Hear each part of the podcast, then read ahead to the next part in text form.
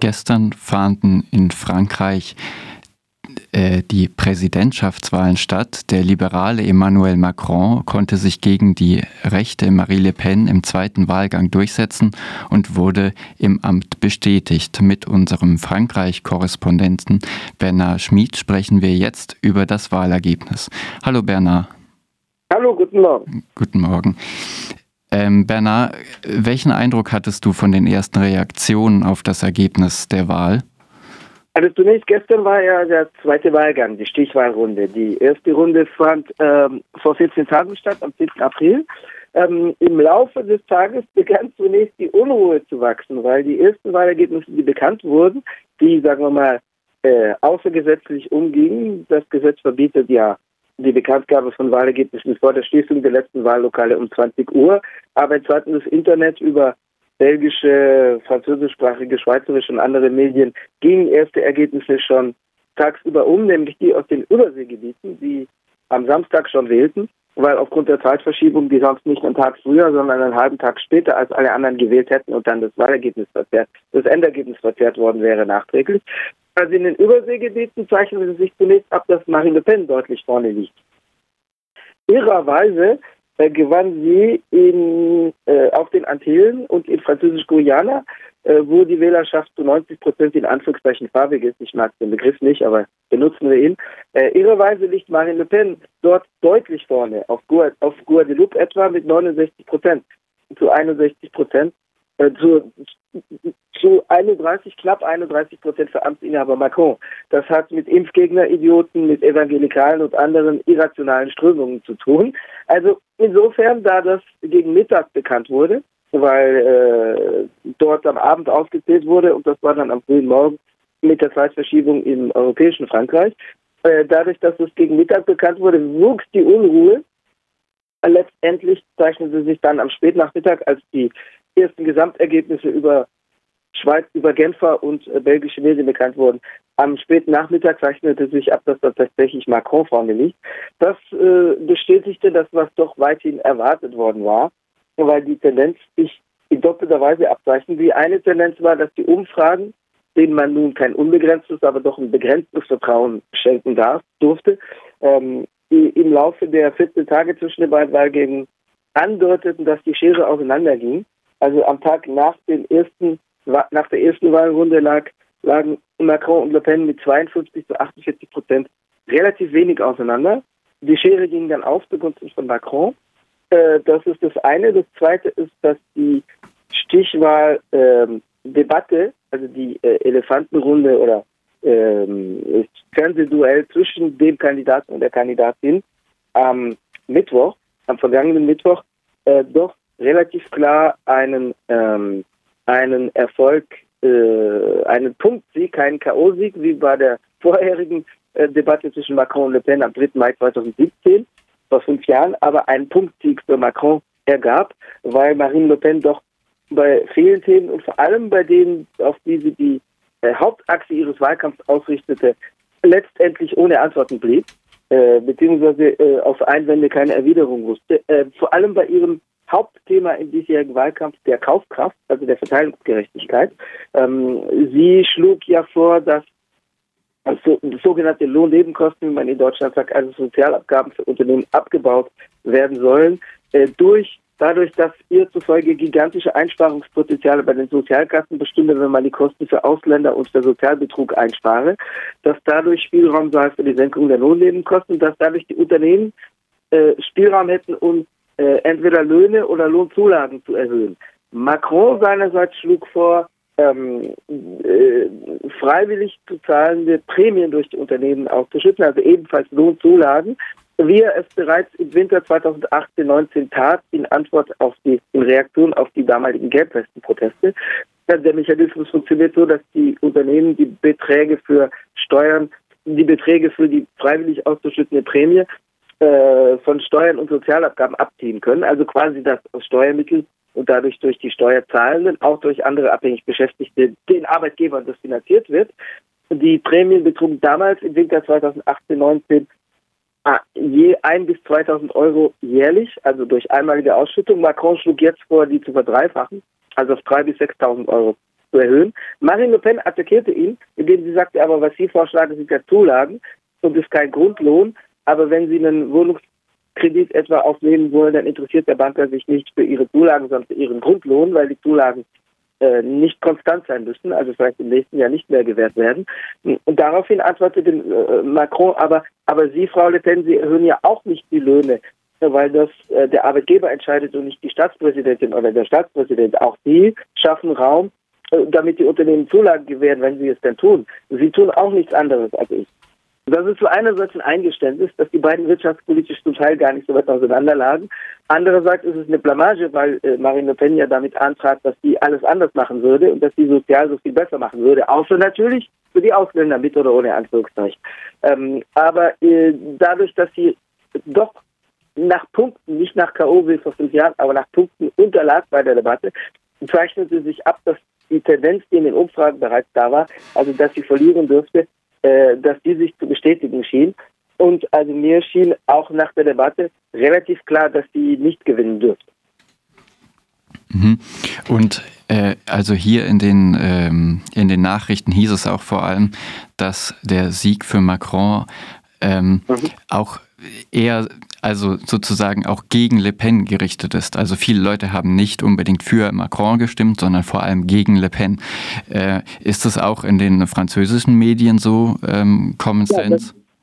Das ist eine objektive Feststellung. Das ist äh, keine Deutung der deutschen Medien oder auch der französischen. Das ist eine objektive Feststellung, die sich an Zahlen festmachen lässt, weil auch wie, wenn auch wie gesagt die Umfragen, demoskopische Erhebungen ein relatives, aber kein absolutes Vertrauen verlieren, so gibt es da klare demoskopische Erhebungen und also Nachwahlumfragen und es ist hälftig. Also die Hälfte der Wähler und Wählerinnen Macrons erklärte, dass sie seinem Programm nicht zustimme, sondern dass sie für ihn als kleineres beiden Übel stimmte. Und die andere Hälfte erklärte, dass sie seinem Programm äh, zustimme. Äh, also es ist 47 zu 53. Und ähm, wenn man jetzt die Hälfte, die äh, knappe Hälfte derer, die, also die 47 Prozent, die für ihn stimmten, ohne Zustimmung zu seinem Programm abzieht, dann bleibt es bei seiner Wählerschaft aus dem ersten Wahlgang. Im ersten Wahlgang erhielt er ja 27,8 Prozent, also zwischen einem Viertel und einem Drittel der Wahlbeteiligten, Wahlteilnehmenden. Und das dürfte in etwa auch der das Segment der französischen Gesellschaft sein, äh, das ihn unterstützt, also ein Viertel, weil ähm, ein Viertel der Wahlberechtigten ging ja nicht zur Wahl ähm, und äh, ein gutes Viertel stimmte für ihn äh, im ersten Wahlgang. Also gutes Viertel der Wahlteilnehmenden stimmte für ihn im ersten Wahlgang und dazu kam eben ein zweites Viertel, ein gutes zweites Viertel im zweiten Wahlgang, aber dass, äh, wie erwähnt, seinem Programm nicht zustimmt. Das ist eine objektive Tatsachenfeststellung die sich deckt mit den Debatten, die in der Gesellschaft da war und wo eben doch ein relevantes Segment der Gesellschaft sagte, verhindern wir erstmal die, die, die Gefahr eines Wahlsiegs der Neofaschisten. Ähm, insofern dürfte Macron sich nicht ausruhen auf den Lorbeeren jetzt. Das wäre ein schwerer Fehler für ihn. Ja, ähm, und also ich habe vorher noch über seine gestrige Rede gelesen, dass er schon ankündigte, in den kommenden Jahren würde es schwierig für die französische Bevölkerung werden. Ähm, und wenn deutsche PolitikerInnen so etwas sagen, dann ist damit meistens gemeint, dass es Einsparungen geben wird, die auf Kosten der Niedrigverdienenden gehen. Ähm, kannst du vielleicht erklären, was er damit meint? Also war das irgendwie auch ein geglückter Start? Also er hat das ja im Wahlkampf schon erklärt, äh, weil er ja auch äh, darauf setzt, dass er, dass ihm nicht vorgeworfen werden kann, dass er den Leuten keinen Rheinwein, keinen Rheinwein einschenkt und dass er sie anlobt. Also er hatte tatsächlich auch 2017 viel der wirtschaftsliberalen Einschnitte zugunsten der Lohnabhängigen, die er dann vornahm, wirklich auch vorher angekündigt. Also er, er wollte sich da nicht die offene Flanke geben, dass die Einschnitte überraschend kommen, äh, weil das ja sozusagen politisch einen Präsidenten auch in, einen Staatspräsident auch in die Defensivsituation bringen kann. Also die typische Situation, Jacques Chirac wird am 7. Mai 1995 gewählt äh, mit ähm, einem sehr äh, sozial klingenden Diskurs, mit einem sehr auf soziale Versprechen ausgerichteten Wahlkampf. Äh, sein Wahlkampfmotto im Frühjahr 1995 lautete äh, Contre la fracture sociale, gegen den sozialen Bruch, der die französische Gesellschaft zieht, oder den sozialen Bruch kitten. Contre la fracture sociale. Äh, dann ließ er den Sommer verstreichen. 1995 stellte sich dann ins französische Fernsehen Ende September 1995, meiner Erinnerung nach am 26. September, und hielt eine Ansprache, in der er sagte, I'm sorry, Volks, tut mir wirklich leid, Leute, aber äh, leider müssen wir alles anders machen als äh, angekündigt, weil ähm, wir hatten in diesem Sommer äh, einen Kassensturz der öffentlichen Finanzen vorgenommen und das sieht leider mit den öffentlichen Finanzen düster aus und jetzt müssen wir alles anders machen. Und hier kommt jetzt die Latte der Ankündigungen, etwa die, das Kaputtreformieren der gesetzlichen Krankenversicherung. Äh, und da, äh, da, äh, da rappelte dann die Hütte. Also da waren ja die bislang äh, größten und erfolgreichsten Streiks, also nach dem, äh, der fanden die nach dem Mai 1968, also jetzt ohne Mai 68, die seitdem erfolgreichsten und größten und längst anhaltenden Streiks äh, im November und Dezember 1995 äh, statt. Da fanden die statt. Ähm, Macron wollte eine Wiederholung eines solchen Szenarios verhindern, indem er sich nicht vorhalten lässt, die Leute vor der Wahl belogen zu haben. Er tat das insofern teilweise, als er nicht alle Konsequenzen ankündigte, etwa bei der Rentenpolitik, also bei der Rentenreform, die Ende, Ende 2019 vorgestellt wurde, gegen die Dezember 2019 und Januar, Februar 2020 Streiks stattfanden. Da war zwar das Prinzip angekündigt, aber nicht alle, nicht alles, was das dann beinhaltete. Aber ähm, dieses Mal äh, hat er tatsächlich auch bereits angekündigt, im März 2022, also im vorigen Monat, wieder an den Renten rumgeschraubt werden soll, also mit einer doch deutlichen Erhöhung des, Mindest, des gesetzlichen Mindestteitrittsalters in die Renten. Also er, er hat da, er verfolgt ja die Strategie, wie 2017 und eher sogar noch stärker, zu sagen, ich schenke euch rein Wein ein, Leute, damit ihr nicht sagen könnt, hier liegt eine Legitimationslücke vor, weil ich äh, euch belogen hat. Ähm, wobei er die Ankündigung gestern eher mit Preiserhöhungen verband. Also gestern Abend sagte er nicht, ich werde jetzt hier äh, das Rentensystem kaputt reformieren oder das Renteneintrittsalter erhöhen. Das hat er im Wahlkampf angekündigt. Erstmals vom Prinzip am 9. März und dann in seiner Programmrede, in seiner einzigen Programmrede am 17. März vor dem ersten Wahlgang. Ähm, aber gestern Abend ging es eher um Preiserhöhungen und Inflation durch die Verknappung von Gütern, etwa durch den Ukraine-Krieg. Aber das eine schließt das andere nicht auf.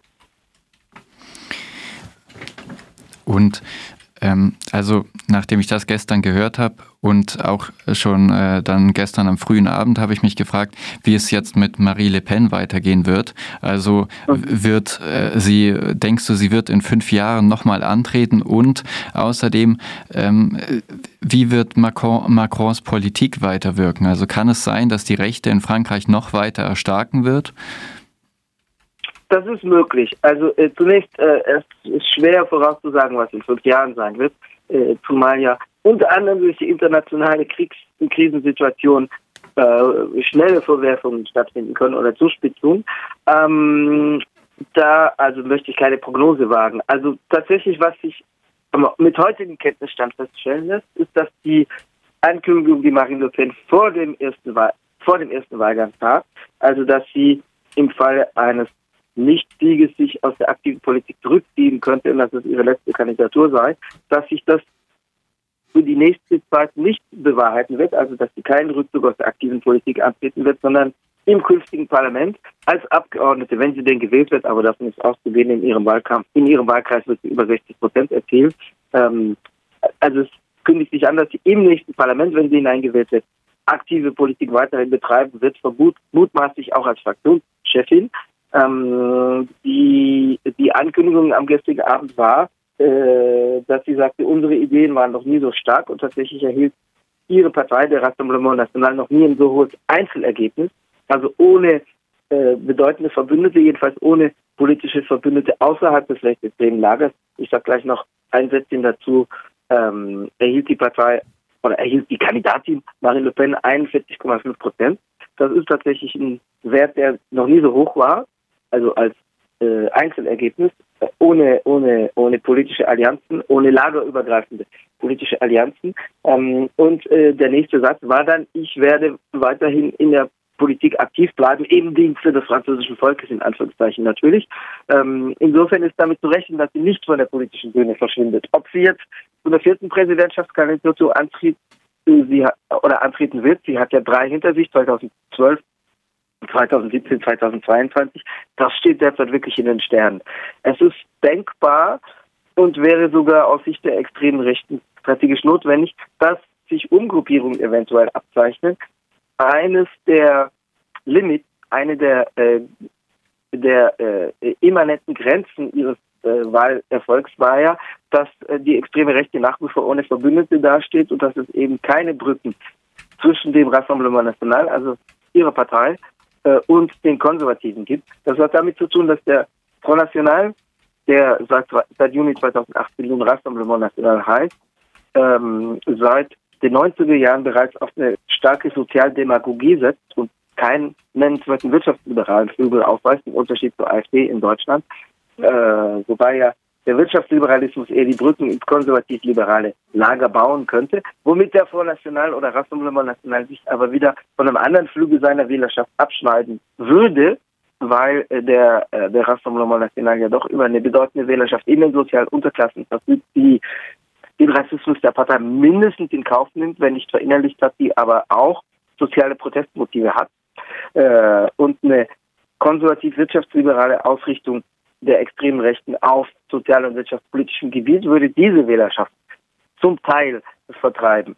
Also ein Profil wie das der des wirtschaftsliberalen Teils der AfD würde äh, diese Wahlergebnisse so nicht oder diese Wahlerfolge so nicht funktionieren lassen.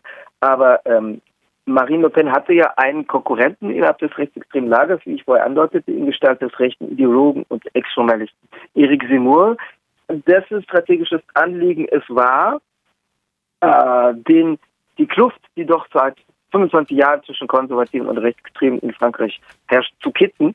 Nur hat er da möglicherweise an der falschen Stelle angesetzt, weil er das tat, indem er einfach die soziale Komponente der rechtsextremen Wahlerfolge völlig ausklammerte und mit einem eher elitär antisozialen Profil antrat, äh, das dem der Konservativen und Rechtskonservativen näher steht, aber was einen relevanten Teil der rechtsextremen Wählerschaft von ihm entfernt. Also äh, Seymour erhielt ja, äh, indem er unter seinen eigenen Erwartungen abschnitt, im ersten Durchgang der Präsidentschaftswahl weniger als ein Drittel der Stimmen, die Marine Le Pen erhielt. Marine Le Pen erhielt im ersten Wahlgang 23,15 Prozent, Seymour erhielt 7,07 Prozent. Also sieben gegenüber 23 Prozent ist weniger als ein Drittel. Das heißt, er hat da an der falschen Stelle angesetzt. Strategisch ist es aus Sicht der Rechten, der extremen Rechten natürlich interessant, die Kluft zwischen konservativen und extremen Rechten zu kitten, nur indem er einfach das, was die extreme Rechte an Erfolg äh, akkumulierte durch ähm, durch äh, soziale Demagogie, indem er das einfach über Bord wirft, wird er das so nicht schaffen. Aber es könnte natürlich möglich sein, dass sich da Umgruppierungen andeuten, äh, die natürlich die Frage der Positionierung zur Sozial- und Wirtschaftspolitik wiederum aufwerfen würde, dadurch, dass sich andeutet, dass die konservative Hauptpartei, also Les Républicains, weiter implodieren dürfte, äh, ein Gutteil, zumindest der Funktionsträger, dürfte zu Emmanuel Macron überlaufen. Äh, das deutete sich bereits dadurch an, dass der frühere Star des konservativen Lagers, Nicolas Sarkozy, der frühere Staatspräsident, nicht seine eigene Parteifreundin, die kandidierte, unterstützte, sondern unter der Hand Macron. Also das ist wie wenn äh, der stärkste CDU-Politiker die, die FDP gegen die eigene Partei unterstützen würde. Ähm, es soll Vereinbarungen gegeben haben, aber hinter den Kulissen, also die nicht offiziell sind, wonach Sarkozy äh, mit Macron auskummelte, dass äh, keine gewichtigen Bewerber aus dem Macron-Lager gegen Kandidaten von Les Républicains in 100 Wahlkreisen präsentiert werden, sodass die konservativen Wahlkreisabgeordnete retten äh, und dass äh, Sarkozy ihn deswegen unterstützte. Also da deutet sich an, dass es eine Achse zwischen Macron und einem Teil der Konservativen geben dürfte. Wenn da aber ein relevanter Teil der Konservativen wegbricht und das hat begonnen, dann dürfte der andere Teil natürlich in Richtung extreme Rechte driften. Äh, das ist, was Seymour strategisch versucht. Äh, weniger Le Pen, aber äh, es dürfte sich im künftigen Parlament, das ja auch am 12. und 19. Juni, also in anderthalb Monaten neu gewählt wird, äh, dürften sich äh, Bündnisse, teilweise auch Crossover-Bündnisse zwischen einem Teil der Konservativen, den Seymour-Leuten, wenn denn welche als Abgeordnete hineingewählt werden, und den Le Pen-Leuten ergeben. Das heißt, da werden sich Fragen nach Umgruppierungen stellen. Das heißt, die extreme Rechte könnte unter Umständen ihre Bündnisfähigkeit in eine Richtung erweitern. Das konservative Lager, die Frage stellt dann, stellt sich dann, was sie dann eben anderswo wieder verliert.